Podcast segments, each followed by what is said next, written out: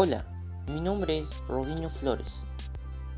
Esperando que te encuentres bien, que estés pasando un lindo día, te presentaré el siguiente podcast sobre un tema que nos aqueja ya desde hace mucho tiempo y es la contaminación al ambiente. Pero hoy solo trataremos el aire.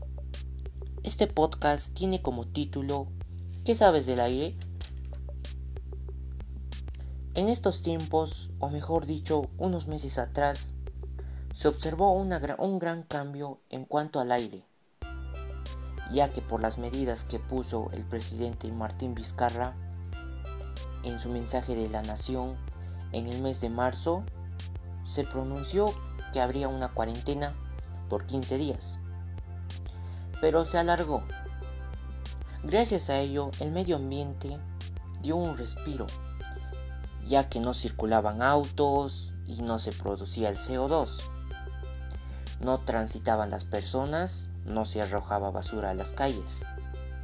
Las aves o animales regresaron a sus hábitats o donde podían descansar, ya que las personas no iban ya a lugares públicos como las playas.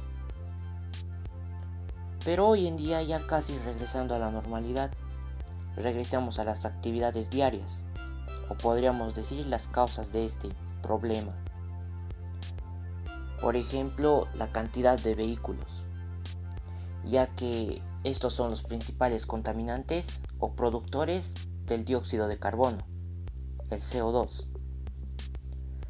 También la mala organización de la basura, ya que mezclamos todo. No podemos separar el orgánico eh, del papel, del vidrio, del plástico, no organizamos la basura en pocas palabras. También las malas tradiciones o costumbres que tenemos.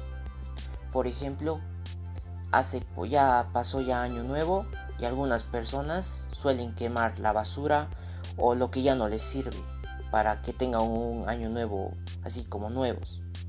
Y otros suelen quemar por ejemplo los terrenos de cultivo, para que al próximo año o al próximo sembrío produzca mucho mejor. Y esto también produce el CO2 y otros gases.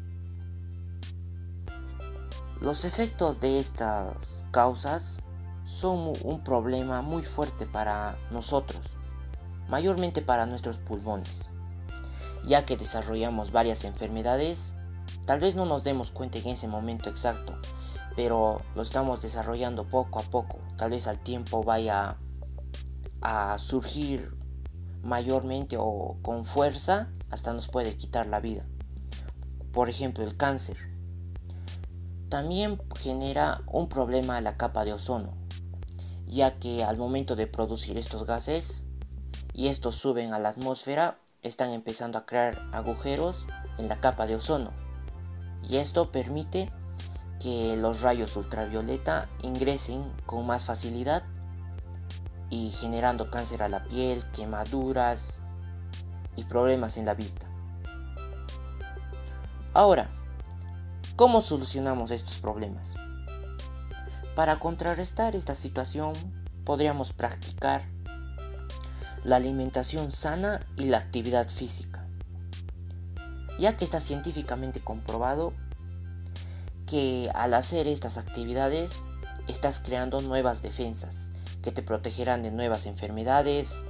Por ejemplo, los que en esta enfermedad del COVID-19, los que a los que le han dado muy fuerte han sido a los que tienen bajas defensas contra la gripe, tos, fiebre. Entonces, si realizamos estas actividades, creamos nuevas defensas que nos protegerán de algunas enfermedades.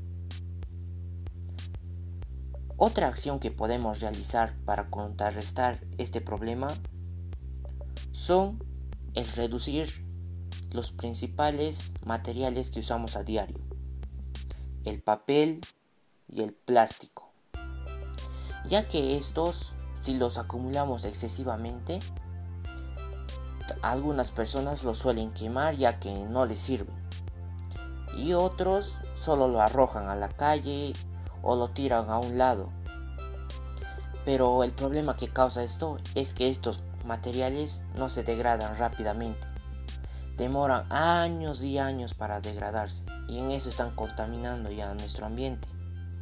Entonces lo que podríamos hacer es usar la tela ya que esto podríamos lavarlo cuando se ensucie, podemos ir al mercado y ya no recibir en bolsas pequeñas, sino todo lo podemos meter ahí y ya luego en la casa lo organizamos. También otra acción que podemos hacer es la organización de la basura. Dividirlo en orgánico para hacer un compost o tal vez vidrio, papel y plástico para así no mezclar la basura y tal vez practicar las tres eres de reusar, reciclar y reducir. Por último, pero no menos importante, concientizar a la población explicando el impacto que causan nuestras acciones, explicándoles que estamos destruyendo los recursos para futuras generaciones. Es decir, puede ser para sus nietos, bisnietos, hasta para sus hijos, si no paramos.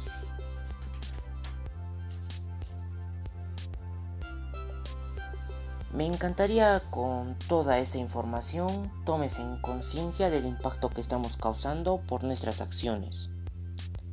Te invito a compartir esta publicación para así llegar a más personas. Finalmente te agradezco por escuchar este podcast y nos encontramos en otra oportunidad. Y no te olvides, tener un aire limpio no es trabajo de uno solo, sino de todos, ya que lo usamos todos. Adiós.